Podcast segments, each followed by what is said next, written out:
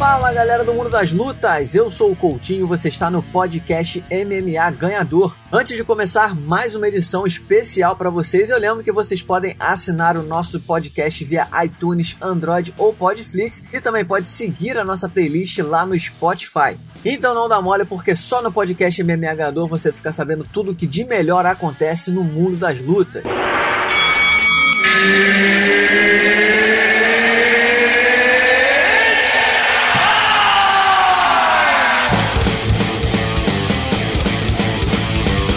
Galera do Mundo das Lutas, o convidado especial dessa semana que vai contribuir, vai nos ajudar a fazer uma resenha na moral sobre o melhor do mundo das lutas é o Vitor Freitas, ele é assessor da Fight Talk Comunicação, já trabalha com lutas há muito tempo, feraça braba do jiu-jitsu, entende muito do assunto, mas a gente vai falar um pouquinho sobre muita, muitas coisas que têm acontecido nessa semana. Então, Vitor, mais uma vez, muito obrigado aí pela participação no nosso podcast. Obrigado você, Coutinho, é uma honra estar participando aqui, eu que sempre acompanho. Você tem feito um ótimo trabalho e vamos lá.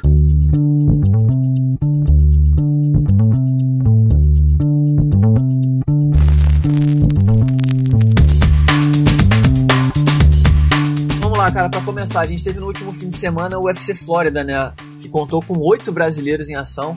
Mas começando de cima para baixo, a gente teve na luta principal a surpreendente derrota do Ronaldo Jacaré contra o Jack Hermanson. A gente tinha aí a expectativa de que o Jacaré vencesse e, enfim, confirmasse a chance pelo cinturão da categoria dos médios, que foi uma promessa do Dana White antes da luta, né? Só para quem está ouvindo a gente é, entender melhor todo o contexto. Inicialmente, a luta que aconteceria, a luta principal desse UFC Flórida seria entre Paulo Borrachinha e o Romero, só que o Borrachinha saiu da luta, virou Jacaré versus Romero. Depois o Romero teve uma pneumonia, saiu da luta e a luta acabou como Jacaré versus Jack Hermanson e diante de uma promessa de que o Jacaré disputaria o cinturão na categoria dos médios se vencesse. Mas o que a gente viu foi um Jack Hermanson muito competente, né, tanto em pé quanto no chão. Acho que ele surpreendeu muita gente, inclusive o Jacaré, o Jacaré admitiu isso depois da luta. Mas queria saber, Vitor, como é que você viu, como é que você viu essa, essa é, esse resultado? Você acha que foi muita gente gosta de ver é, mais o copo vazio, né? Pô, o Jacaré deu mole, não botou para baixo, não usou jiu-jitsu e tudo mais. Mas acho que tem um pouco do copo cheio também, né? O Jack Hamilton mostrou uma evolução muito grande no jogo dele nos últimos meses e, e, realmente se confirmou como um top da categoria dos médios, né? Como é que você avalia o resultado dessa luta? Então, cara, eu tenho uma opinião bem formada sobre isso. Eu vou destacar aqui. O adversário de Jacaré surpreendeu sim. É, um cara mostrou, mostrou-se um cara bem duro e surpreendeu o Jacaré. Mas falando um pouco do Jacaré, todo business que que envolve o MMA, eu acho que o Jacaré foi aquele atleta que foi moldado pelo jiu-jitsu. Então a galera do jiu-jitsu nunca vai escolher um adversário. Ele bota o nome no campeonato, entra lá e vai fazer cinco lutas, independente se ele lutar com o Roger Grace ou o Bochecha na primeira. Ele vai tirando os melhores que vierem para ser campeão. Então eu acho que o Jacaré até hoje encara o MMA com a cabeça de jiu-jitsu. Eu acho que por tudo que ele representa, por tudo que ele já ganhou, ele devia fazer o, o jogo dele também com o Dana White. Falei, não, eu já bati tantos caras duros e agora eu quero minha chance pelo cinturão. Não vou, eu não tenho nada a provar a ninguém, eu não vou lutar com um cara que tá lá embaixo no ranking. Acho que ele era décimo do ranking, o Jacaré é quarto, eu não vou fazer essa luta. Então acho que o Jacaré precisa ter alguém ali do lado falando para ele o conseguir conversar fazer um marketing dele melhor, o business dele melhor, para ele alcançar o objetivo dele, que é disputar o cinturão. Então a galera fala muito, né, cara? Ah, o jacaré, porra, deu mole, não sei o que, o jacaré não, não pode mais pedir luta pelo cinturão. Como assim ele não pode? Ele é um atleta, cara. Quantas vezes a gente já viu atleta que rodou a categoria três vezes para ser campeão? Então eu acho que Jacaré precisa voltar para casa. É, ajustar a equipe dele e retomar melhor. E uma, uma coisa que eu queria ver o Jacaré treinar numa equipe maior, né? Talvez a América Top Team, para ajustar melhor o jogo. Eu acho que se ele usar mais o jiu-jitsu na categoria, ninguém vai parar ele. É, concordo também contigo um pouco. Acho que realmente é... a gente sentiu falta disso, né? Porque acho que o Jacaré ele, ele, ele é tão confiante hoje em dia na trocação que às vezes ele acaba não, não, não necessariamente abrindo mão do jiu-jitsu, né? Mas o Jacaré também tem outra coisa também. O Jacaré disse que naquele primeiro round, se eu não me engano, foi no primeiro round que o Jack Henderson meio que encaixou, meio que uma, Não sei se foi exatamente uma guilhotina, né? O jacaré tava numa posição virada, tava com a cabeça para cima, mas o jacaré admitiu que tava, a pressão tava grande e ele deu meio que uma apagada ali, então na hora de voltar para a luta, não sei se de repente ele ficou menos confiante de levar a luta para o chão, quis mais investir na trocação, mas é, eu concordo muito com você, eu acho que realmente seria interessante ver o Jacaré numa, numa equipe maior, né? E a American Top Team, o Jacaré tá nos Estados Unidos já, é, é até próximo do da onde ele vive, eu acho que faria algum, algum sentido. A questão é que não sei, né? Um cara com 39 anos, às vezes, recomeçar assim, a cabeça pode acabar não ajudando, né? Ele pode acabar se sentindo autossuficiente, né? É, cara, tem, tem, tem esse problema. Seja talvez porque a imprensa em torno dele esteja falando só disso. Os fãs, os haters. Então, eu, eu acho que assim, ele vai se apegar na família, em quem realmente acredita no potencial dele. Eu, como fã de jiu-jitsu, ainda quero, ainda tenho o desejo de ver lutar mais e ser campeão. Então, acho que se ele conseguir administrar bem esse lado de treino, treinando uma equipe maior, com parceiros de treino que obriguem ele a evoluir cada vez mais. O Jacaré tá com 39 anos, é um, um lutador inteligente, então acho que falta só detalhe para ele, entendeu? Para ele poder chegar onde ele quer.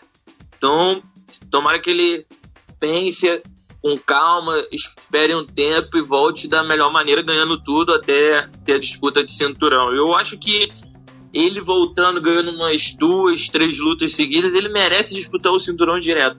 Já fez muito pela organização, já salvou o evento pro Dana White, então acho que ele precisa disso, cara. É um lutador que você vê que ele tá se empenhando em melhorar, tá falando até em inglês agora, tá postando mais em inglês agora, então espero que ele consiga o objetivo dele. É, era a próxima pergunta que eu ia te fazer, o que você acha do futuro dele, né? Mas você já meio que respondeu. Você acha então que ele pode continuar, é, é, pode seguir? Ele tá com 39 anos, não é caso de pensar em aposentadoria, ele consegue lutar em alto nível e até buscar o cinturão.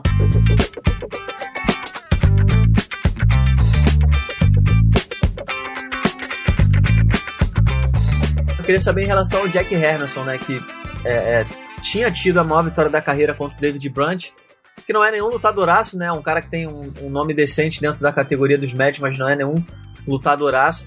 É, tinha sido a maior vitória da carreira dele, uma finalização em 49 segundos, e agora ele vence em 5 rounds o Jacaré, fazendo uma luta de altíssimo nível.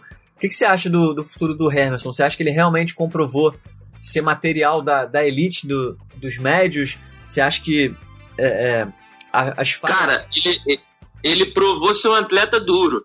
Mas agora a gente tem que ver, né? Até onde que ele pode chegar. Ele ganhou o jacaré.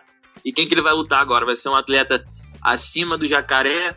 Um atleta talvez que tenha mais novo que o jacaré? Vamos ver o que a organização promete para ele, né? Porque geralmente é assim: um gringo vem, sai lá de baixo, bate num brasileiro duro e depois a gente some, entende? Então, quero ver esse cara lutar mais esse ano. Vamos ver até onde que ele pode chegar. Agora, a gente teve também no UFC Florida, além do Jacaré, a gente teve outros sete brasileiros, né? A gente teve a vitória do Glover, teve a vitória do Durinho, do Diego Lima e teve as derrotas do Alex Cowboy, do John Lineker e da Virna Jandiroba. Diante de todos esses resultados, qual, qual te mais qual mais te surpreendeu? Qual que você destacaria né, dos resultados dos brasileiros? Cara, é sempre um prazer, né, ver o Gilbert Durinho lutar. Ele é um cara que consegue prender tua atenção numa luta. Ele é aquilo, é matar ou morrer. Ou tu vai ver o Durinho no MMA sendo nocauteado ou nocauteando ou, finaliza, ou finalizando. Ele sempre vai ser um cara que vai para dar show. Então foi muito maneiro ver ele finalizar, mantendo a sua raiz. Ele é um cara muito dedicado, né? Sempre treinou duro, sempre foi um nome forte na categoria enquanto lutava no jiu-jitsu. Depois decidiu migrar para o MMA, consegue manter isso. E o UFC até acho que fez uma, uma matéria provando que ele era um dos, dos pesos leves mais letais do, do UFC, né? Então, cara, o que, que falta pro Durin disputar o cinturão? Será que vem sem mais uma luta? Ele tá numa crescente muito alta, então eu gostaria de ver ele disputando o cinturão um dia também. E ele sempre me deixa impressionado com as lutas dele, né? É, acho, acho que ele só precisa agora continuar mandando bem com, com a elite da divisão, né? Ele tem que subir porque o Durinho também, ele, ele, ele realmente, como você falou, ele tá mandando muito bem nas lutas. Mas vez ou outra ele pega uns caras que estão chegando no UFC, um, uns novatos. Eu acho que ele precisa é, é, pegar uns caras ali do top 15, top 10 para poder mandar bem e subir, chegar perto do cinturão. Até porque a categoria dos leves é bem embaçada, né? Tem vários lutadores de alto nível. Mas eu também confio no Durinho, eu acho, bem como você falou, ele é um cara que vai para tudo ou nada, sempre faz lutas empolgantes, é disso que o público gosta de ver. Agora queria saber a tua opinião, Vitor, sobre o Glover, cara. O Glover ganhou do Yonko Telaba, ele emplacou a segunda vitória consecutiva, algo que não acontecia desde 2016. Qual, qual o futuro que você vê para ele na categoria? Foi uma luta dura, né? O Cutelaba tipo, conseguiu diversos momentos abalar o Glover, mas o Glover mostrou que, que aguenta porrada, que tem queixo e conseguiu a finalização no segundo round. Diante de uma, de uma categoria que teve, vai ter agora uma reta, né, disputando o cinturão depois de apenas três lutas. É, a gente não tem muitos desafiantes é, é, é, firmes diante aí do, do John Jones. Você acha que o, que o Glover, depois dessa vitória, ele pode, talvez com mais uma ou duas vitórias, é, é, se aproximar do topo mais uma vez? Cara, impressionante como o Glover volta sempre melhor, né, do que ele se apresentou da última vez.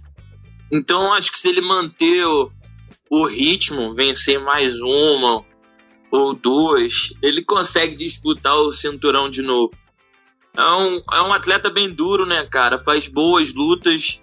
É disso que o Dana White gosta. Então, acho que ele tem um caminho aberto aí para disputar um cinturão de novo. Se conseguir vencer uma, mais uma ou duas lutas fez uma boa apresentação, mostrou que tá com gás, o jogo em dia, então dá tudo certo.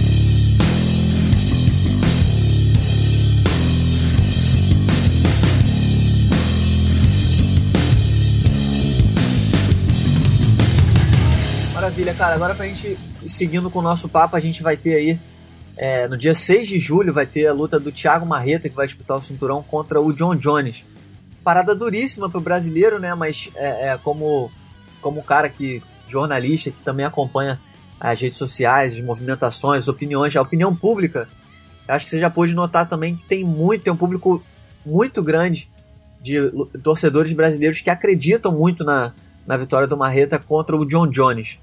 Na sua opinião, qual, quais são as chances do Marreta? Você acha que ele realmente tem uma chance real de vencer o John Jones nesse UFC 239? Ou você acha que o Marreta vai ser, assim como foram todos os outros rivais, uma presa fácil para o John Jones?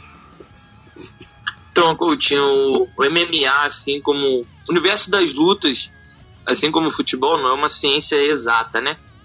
Às vezes você vê um time ganhando 10 partidas e perde a décima primeira porque não deu. Então, acho que, voltando a falar de MMA, o Marreta é um atleta, é um ser humano igual o John Jones. John Jones é um fenômeno. Ele, vai, ele consegue te ganhar no teu melhor. Por exemplo, se tu derruba bem, ele vai. Se defende bem queda, ele vai lá e te derruba. Se tu troca bem pé, ele consegue te nocautear. Mas eu acredito que dessa luta, a quem tiver. Se o Marreta conseguir manter o que ele vem fazendo, pode dificultar o, um pouco o John Jones. Apesar do John Jones ser favorito pelas suas últimas apresentações mas eu acho que ali vai de quem vai querer mais, entendeu?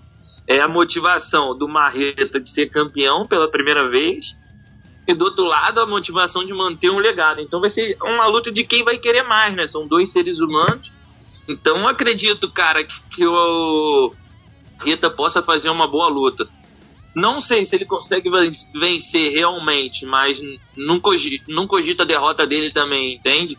Eu acho que são tudo pode acontecer nessa luta e, e a minha torcida vai para ele, cara, para um brasileiro, ver um outro brasileiro sendo campeão do UFC. Eu acho que, meu irmão, o Marreto tem muito coração, tem a mão forte, tá treinando bastante, tenho visto nas redes sociais o treino dele aí. E, cara, eu tô muito ansioso para essa luta. Pô, o Marreto tá fazendo até crossfit, cara, vai arrebentar. Mas aí, outra coisa que eu queria saber, a gente é, tem muita gente analisa a luta né, da seguinte forma: ah, é, o Marreta tem que partir por tudo ou nada, não tem nada a perder, porque quanto mais tempo ele der pro John Jones, eu, eu acho um pouco isso, né, inclusive. Quanto mais tempo ele der pro John Jones, o John Jones vai, vai é, é, desenhar o jogo dele, é, escanear o jogo dele, vai ficar mais difícil de, de vencer e tal. Qual que você acha que seria o caminho pro Marreta, né? Eu fiz uma entrevista, até subi lá no canal Encarada no YouTube, E ele falando que tem que ser um pouco dos dois. Ele tem que ir com a agressividade dele que ele tem, mas também não tanto para não errar muito, né? Qual, qual, na sua opinião, seria o caminho para o Marreta conseguir é, é, vencer o John Jones? Cara, eu acho que ele tem que continuar colocando a pressão que ele sempre vem, meu irmão. O árbitro faz, faz o gesto ali para a luta começar, mas ele tem que ser ao mesmo tempo inteligente, né? Não tem que usar a pressão a seu favor, o jogo que ele tem de pressão. E, meu irmão, acreditar que ele pode. Eu acho que essa luta aí vai ser em quem acredita mais.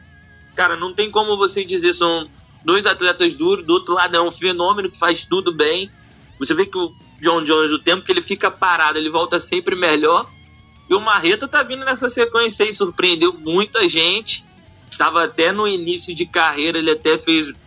Teve uma derrota para aquele homem ambulância. O pessoal pensou que ele fosse sair do, do UFC e ele, depois dessa derrota, conseguiu trilhar o caminho dele de boas performances e chegou. Cara, eu acho que ele tem que fazer o jogo que ele sempre fez e não tem que mudar nada por ser o John Jones, sabe? Uhum. A gente nunca viu ninguém desse tipo do Marreta lutar com o John Jones, então acho que vai ser uma luta perigosa para ele também. Boa, cara, agora pra gente finalizando, o nosso papo, né? Na semana que vem, a gente vai ter aqui no Rio de Janeiro o UFC 237, o UFC Rio. E tem várias lutas empolgantes, né? A gente vai ter Jéssica Andrade disputando o cinturão contra a Rosana Mayunas, que é a atual campeã da categoria peso palha. Vai ter o José Aldo contra o Alexander Volkanovski, Anderson Silva. Como é que tá a sua expectativa para esse evento? Você acha que realmente é um evento que vai, vai chamar muita atenção do público, né? Vai fazer com que o público realmente volte a acompanhar de perto o MMA. A gente sempre fica esperando um evento grande, pelo menos um evento grande do UFC no Brasil a cada temporada. Você acha que esse é realmente um evento grande o suficiente para lotar ginásio, virar é, capa de jornal e tudo mais? Com certeza, né, cara? O UFC tá levando um, dois, dois ídolos brasileiros, que são Anderson Silva e o José Aldo, e tem uma possível nova estrela. Se tudo dando certo, a Jéssica ganhar, vai ser a nova estrela do MMA no Brasil. Então eu acredito sim, cara, que vai lutar. Tem uma galera boa no card, apesar de ter essas estrelas. Então eu tô bem animado, espero a vitória de todos eles. E tem, uma, e tem um atleta que, que eu quero ver bastante também, que é o Thiago Moisés. Né? Ele fez uma luta dura em sua primeira é, luta no UFC, perdeu e vai ter a chance de lutar em casa agora. Então eu também tô bem ansioso para ver ele lutar. Maravilha. Agora, pra gente fechar, a gente vai ter nesse fim de semana o UFC Fight Night que acontece em Ontário, no Canadá. Que tem na luta principal o confronto entre Donald Cerrone e Al Yaquinta. Queria saber seu palpite para essa luta. Nas casas de apostas, o Al Yaquinta é o favorito, né? Ele venceu seis das últimas sete lutas e a única derrota dele nessa sequência foi pro Khabib Nurmagomedov, quando ele foi chamado de última hora no ano passado, em abril, no UFC 223, para fazer a disputa de cinturão contra o Khabib, naquela confusão que foi aquele evento. E do outro lado a gente tem o Donald Cerrone, que venceu três das últimas quatro lutas. Na última apresentação, ele fez uma boa. É, é, teve uma boa atuação contra o Alexander Hernandes. O que, que, você espera dessa luta? Quem que você acha que vence? Qual o seu palpite? São dois atletas para frente o tempo todo. Mas aí eu, eu vou de Cerrone, né? Cowboy por nocaute. Esse é seu palpite. Você acha que vai ser uma luta fácil? Cara, eu, eu acho que vai, não, vai ser, não vai ser uma luta fácil, vai ser uma luta dura que o cowboy vai conseguir ficar em pé, né? Ele é um trocador franco, então eu aposto no nocaute dele.